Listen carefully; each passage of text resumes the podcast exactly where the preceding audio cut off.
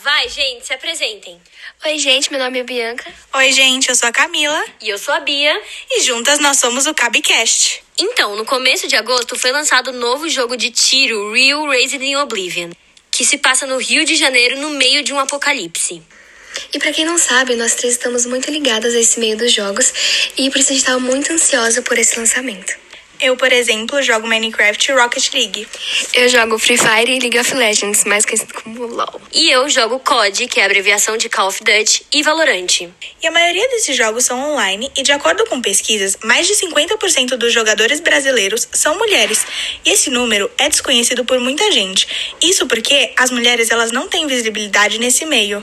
A gente pode usar como exemplo clássico disso quando o homem tiver uma partida ruim, ele só tá tendo um dia ruim e ele não ouve nada. Agora, quando uma mulher tem uma partida ruim, ela é uma péssima jogadora e ela vai ouvir muito xingamento. Isso também atinge muito a comunidade LGBTQIA, que também sofre muito preconceito nos jogos. Isso nos leva à troca de nick, que para quem não sabe é a abreviação de nickname, que é o apelido que as pessoas colocam nos seus avatares. As mulheres geralmente trocam esses nicks para nomes masculinos ou sem gênero identificado. Isso para tentar amenizar o assédio verbal que sofremos. E quando adotamos o nick feminino, já somos recebidas logo de cara com os famosos estereótipos de que mulher não sabe jogar. Muitas vezes usam frases como ah, é mulher, como forma de reprovação. Mas esse machismo não está presente só entre os jogadores, e sim na própria estrutura do jogo. Tipo, os avatares femininos, na maioria das vezes, são sexualizados dentro do jogo e nem chegam a contemplar a ideia inicial. Por exemplo, no Free Fire, no meio de um tiroteio, ninguém usaria cropped. E as mulheres também são a minoria da minoria em outras áreas da estrutura de um game, como programadoras, criadoras e desenvolvedoras em um universo construído por homens e para homens, entre aspas. E quando ela consegue chegar lá, sempre é dito que um homem apresentou esse mundo para ela, como um pai ensina um filho a jogar videogame.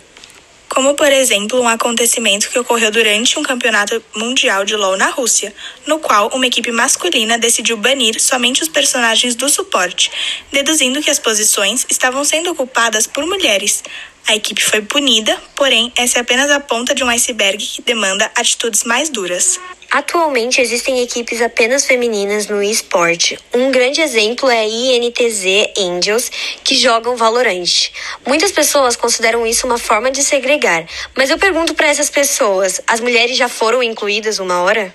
E para finalizar, como sempre, vamos fazer indicações relacionadas ao podcast de hoje.